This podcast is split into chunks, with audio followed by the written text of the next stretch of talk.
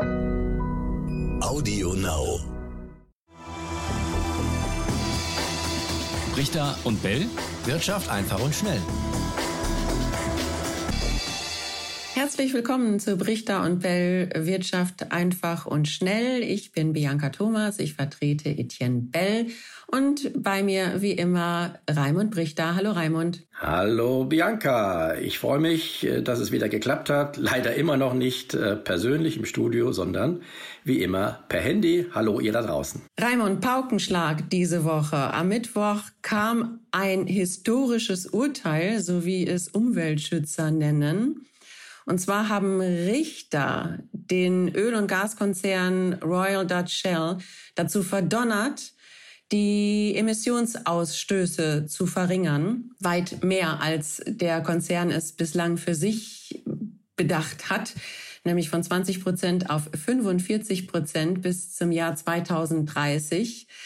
Ja, Raimund, was hältst du davon? Das ist ja das erste Mal, dass tatsächlich ein Richter einen Konzern dazu verdonnert hat, ähm, ja, diese Maßnahmen eben zu, zu verstärken, um das Klima zu schützen. Was denkst du dazu? Ja, das ist tatsächlich eine Sensation, wie, wie du sagst. Äh, so ein Urteil gab es noch nicht. Man muss jetzt allerdings erstmal noch abwarten, ob es Bestand hat, denn Shell hat schon angekündigt, in Berufung zu gehen. Diese Möglichkeit hat der Konzern und dann muss man abwarten, eben wie das Urteil der Berufungsinstanz ausfällt. Aber eines kann man schon sagen, und äh, das war auch gerade am Freitag in der FAZ zu lesen, die Entscheidung bedeutet tatsächlich ein Verkaufsverbot für Shell. Ähm, da hieß es im Klartext, bedeutet das Urteil nämlich, dass Shell in wenigen Jahren nur noch gut halb so viel Öl und Gas verkaufen darf wie heute. Ja, was, was macht ein Konzern mit solchen Vorgaben? Und ähm, wie, wie kann der Konzern das schaffen, wirklich gegen zu oder umzusteuern? In den Niederlanden ähm, setzt Shell sehr stark auf Wasserstofftechnologie und versucht dort eine große Produktion zu etablieren und aufzubauen. Aber ja, können solche Konzerne wirklich ähm, die Drehung schaffen? Ich bin da eher skeptisch. Shell hat zwar auch schon äh, früh damit angefangen, auch alternative Energien, du hast es erwähnt, äh, äh, sich da zu engagieren, aber nach wie vor basiert der größte Teil der, der Einnahmen bei Shell auf diesen fossilen Brennstoffen und das ist ein Auslaufmodell. Also das wird sicherlich für, für Shell und auch die Aktionäre spannend werden, aber eben, äh, ich denke, dass äh, die Zukunft woanders liegt. Ja, Aktionäre ein gutes Stichwort. Wie gehen denn Aktionäre damit um? Ähm, trauen sie Shell noch und äh, glaubst du, dass äh, das Interesse da wirklich schwinden wird? Also darüber diskutiere ich ja in meinem Blog äh, schon seit Jahren im Prinzip mit interessierten Anlegern. Äh, kleiner, kleiner Einschub, wahre Werte, depot.de. Ähm, da äh, diskutiere ich tatsächlich äh, über äh, die wahren Werte, in die man anlegen sollte. Und da gehört für mich, gehören für mich Shell und alle anderen äh, Öl- und Gaskonzerne und alle, die sich mit fossilen Brennstoffen beschäftigen, schon seit Jahren nicht mehr äh, dazu. Es sind für mich keine wahre Werte, das muss man einfach so sehen. Ich habe da auch viel Widerspruch erfahren im Blog und wir haben da lange diskutiert. Aber da sage ich den Kritikern einfach, äh, schaut euch mal die langfristigen langfristigen Kursverläufe, also die Charts dieser Ölaktien an und vergleicht die einfach nur mit einem Index, äh, wie dem MSCI Weltindex oder sowas. Und da seht ihr, die laufen im Vergleich zum Gesamtmarkt grottenschlecht, auch auf lange Sicht, auch weil sich immer mehr Anleger davon zurückziehen. Ähm, also als Aktionär würde ich jetzt äh, darauf nicht setzen. Man kann damit spekulieren kurzfristig, es geht auf und ab, das ist klar, aber für die langfristige Anlage aus meiner Sicht nicht geeignet. Äh, Aktionäre können ja auch Einfluss nehmen. Also bei Chevron gab es, glaube ich, zuletzt eine Hauptversammlung, wo Aktionäre dann auch eben ganz bewusst für Klimaresolutionen stimmten. Ähm, vielleicht können Sie ja auch dann einen Beitrag dazu leisten, dass eben diese Unternehmen doch ja klimaneutraler werden. Aber du bist da sehr skeptisch, ja? Also es war, äh, war Exxon, da tatsächlich äh, gibt es einen Hedgefonds, der ähm, tatsächlich auch mit den mit Klimaschützern sympathisiert. Und äh, der hat tatsächlich, glaube ich, zwei äh, Vertreter in den Aufsichtsrat dort geschickt. Das ist auch ein Novum. Klar kann man aus Aktionärsicht was machen, aber äh, der Umbau ist einfach so kompliziert und äh, schwierig, äh, dass ich mich, äh, dass ich mir sage, als Anleger muss ich mich an diesem Umbau jetzt gar nicht beteiligen. Es gibt eine so große Auswahl an Aktien, gerade auch ähm, nachhaltige Aktien. Das Thema ist ja in aller Munde, äh, so dass ich einfach als Anleger, als langfristiger Anleger durchaus einen Bogen darum machen kann, um diese Konzerne. Äh, aber davon abgesehen erwarte ich tatsächlich auch äh, von diesem Urteil auch noch viele weitere Auswirkungen. Genau, die Auswirkungen. Ähm, einige sagen, der Knall äh, dieses Paukenschlags, der wird noch wirklich lange und weit zu hören sein, äh, dass dieses Urteil Signalwirkungen haben wird. Es gibt ja weltweit schon viele Fälle vor Gericht im Zusammenhang mit dem Klimawandel. Welche Signalwirkung siehst du denn tatsächlich? Also das ist jetzt nochmal ein zusätzlicher Schub für, äh, für die klagebereiten Klimaschützer und ich erwarte, dass es tatsächlich in der Folge viele weitere ähnliche Klagen, noch weitere gegen andere Konzerne auch geben wird. Und die hätten dann zumindest ebenfalls auch mal Chancen auf Erfolg, auch wenn, wie gesagt, Shell im speziellen Fall noch in Berufung gehen kann. Und das ist dann tatsächlich auch eine gute Nachricht für den Klimaschutz. Und denn dass der immer dringender wird, ich meine, daran besteht wohl kein Zweifel mehr. Wir sollten uns allerdings auch eines klar machen, Bianca, nämlich, dass uns die Klimarettung alle etwas kosten wird. Ich fürchte nämlich, dass wir größere Abstriche an unserem materiellen Lebensstandard machen müssen. Und zwar größer, als das vielen im Moment klar ist. Ja, vielleicht sollten wir eher die Chancen sehen, die sich einfach durch diese ja, Urteile auch ergeben und dass jetzt eben der Druck doch auch in der Wirtschaft angekommen ist. Naja, du hast recht, das, äh, es sind Chancen, aber ähm, man muss sich auch äh, bewusst werden, äh, dass wir unseren materiellen Reichtum, den haben wir ja gerade in den, in den Industrieländern, in den entwickelten, dass wir den zu einem großen Teil der Ausbeutung eben dieser fossilen Energieträger zu verdanken haben. Äh, platt gesagt, damit haben wir in den äh, etwa 200 Jahren, in den letzten 200 Jahren auf Kosten tatsächlich der Umwelt viele Reserven der Erde verfeuert.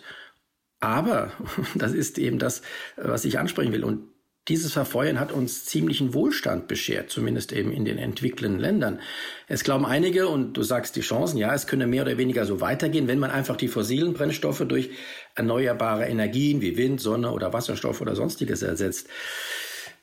Mag sein, äh, dass das zu einem Teil ist das sicherlich möglich, aber ich habe Zweifel daran, dass man das einfach eins zu eins machen kann. Ich fürchte eher, dass wir das Klima tatsächlich nur retten können, wenn wir alle unsere Lebensgewohnheiten und unseren Konsum auch radikal umstellen. Das ist ja ein Rattenschwanz, der daran hängt. Und das ist unweigerlich, unweigerlich auch mit Einschränkungen des materiellen Lebensstandards verbunden.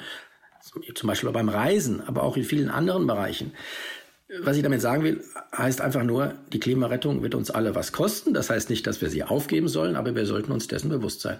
Eine große Herausforderung für uns alle. Es gab noch einen weiteren Paukenschlag diese Woche. Es war wirklich eine interessante Woche. Der fand schon am Dienstag statt. Und zwar Vonovia sagte, sie, der Konzern möchte die deutsche Wohnen schlucken für 18 Milliarden Euro. Das wäre die größte Übernahme in der europäischen Immobilienbranche. Und ähm, ja, damit könnte Europas größter Immobilienkonzern entstehen. Raimund, was bedeutet diese Megafusion sowohl für die Aktionäre, aber auch für Mieter, die sich ja doch starke Sorgen machen? Also zunächst mal erscheint es mir eine defensive Maßnahme zu sein, was die Aktionäre anbelangt, denn ähm, die, diese Wohnungskonzerne geraten ja äh, immer mehr unter Druck, äh, schon seit Jahren äh, von Seiten der Behörden, aber auch von eben von Seiten der Mieter, weil sie, weil der Umgang mit, mit den Mietern äh, bemängelt wird. Da, dazu möchte ich auch gleich nochmal was sagen, aber jetzt nochmal zu den Aktionären.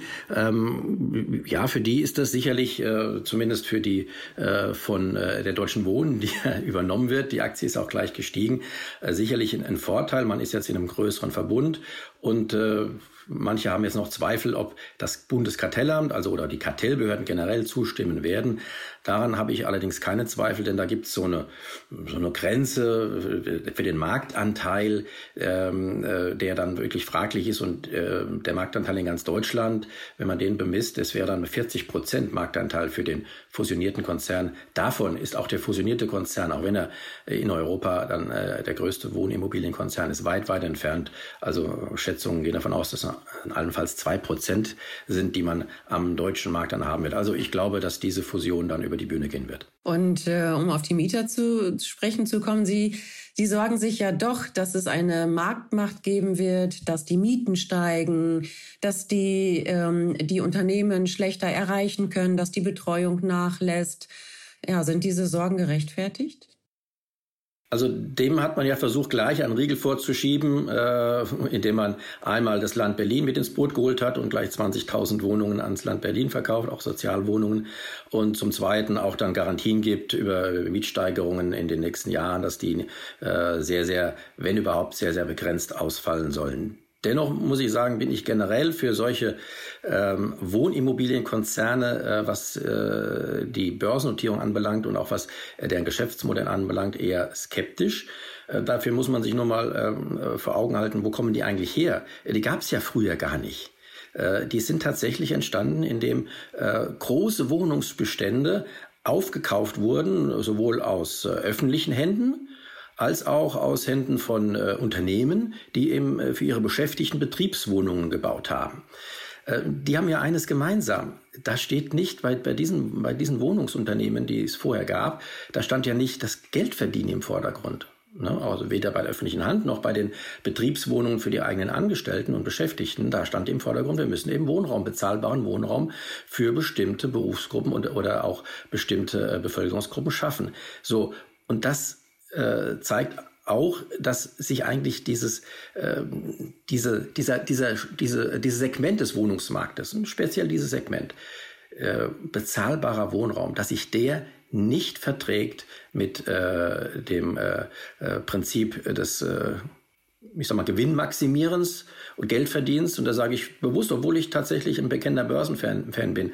Also aus meiner Sicht haben solche ähm, Wohnimmobiliengesellschaften, äh, bei denen das Geldverdienen im Vordergrund steht, mit solchen Wohnungen, ähm, Klammer auf, in denen viele von uns ja auch, auch, auch der Anleger, die vielleicht daran investieren, gar nicht wohnen wollen, weil sie vielleicht in Wohnsilos äh, da investieren, Klammer zu, äh, haben diese, das mag jetzt hart klingen, aber aus meiner Sicht haben solche Gesellschaften keine Existenzberechtigung an der Börse. Aber ich weiß, dass ich damit äh, auch Widerspruch hervorrufen werde, aber das ist meine Meinung und ich kann sie auch begründen. Also Finger weg für Aktionäre.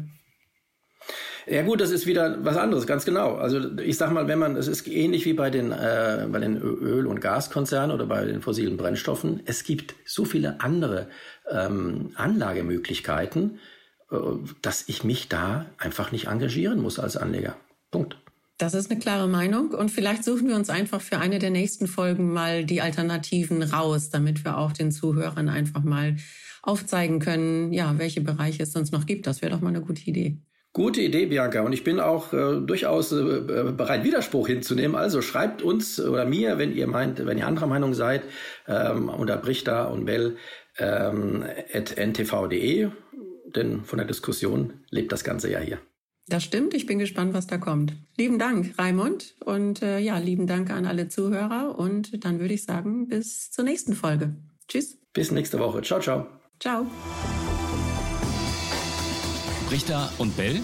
Wirtschaft einfach und schnell.